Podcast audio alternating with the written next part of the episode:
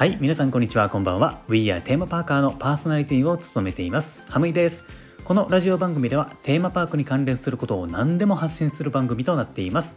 テーマパークが好きな方は番組のフォローもぜひお願いします。えー、さて今回のテーマなんですけれどもディズニーランドがファストパスの有料化を検討しているっていうね、えー、こういうテーマでお話をしようと思います。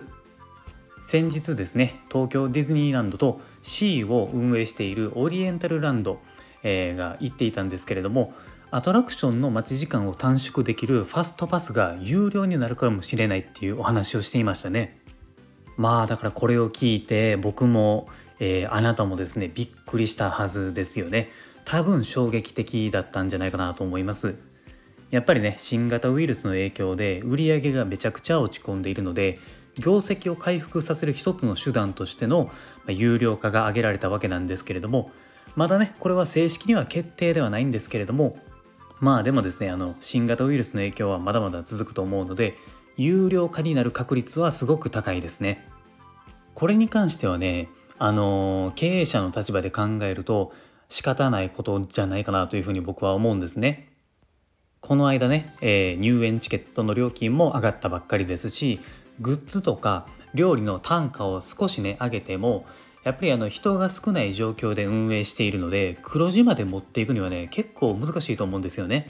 なので新たな収入源が必要になってくるので少しでも売り上げを上げないといけないのでオリエンタルランドもですね、まあ、苦肉の策を考えてるんじゃないかなというふうに思うんですよね。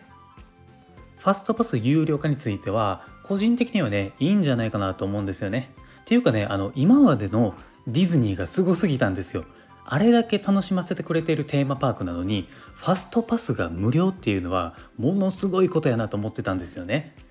あの確かにね何時から何時までの間にしか乗れませんっていう制約はあるんですけれども時間が許す限り好きなアトラクションに行けるっていうのはマジですごいですよ。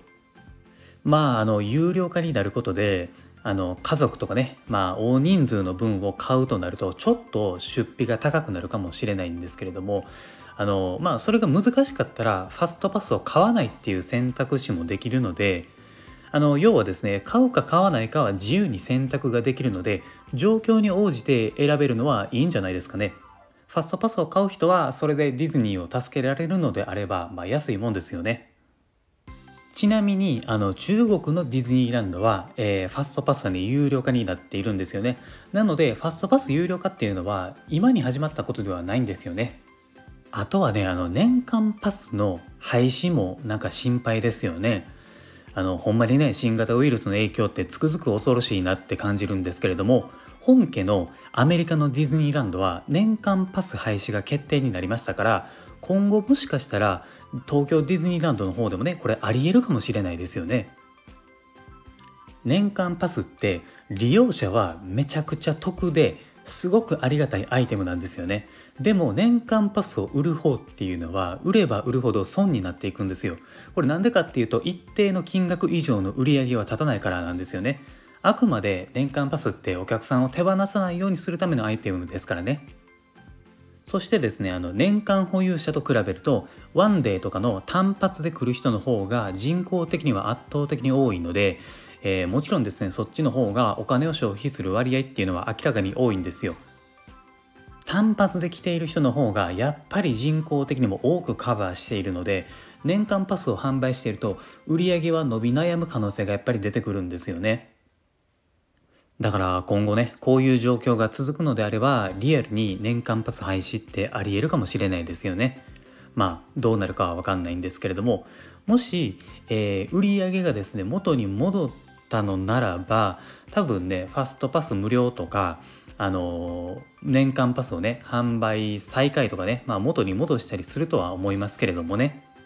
まあやっぱりね本音を言うとあの変わってほしくないっていうのがねあるんですけれども現状はですね、まあ、そうも言っていられないので僕たちはもう祈って待つしかないのかなというふうに思いますね。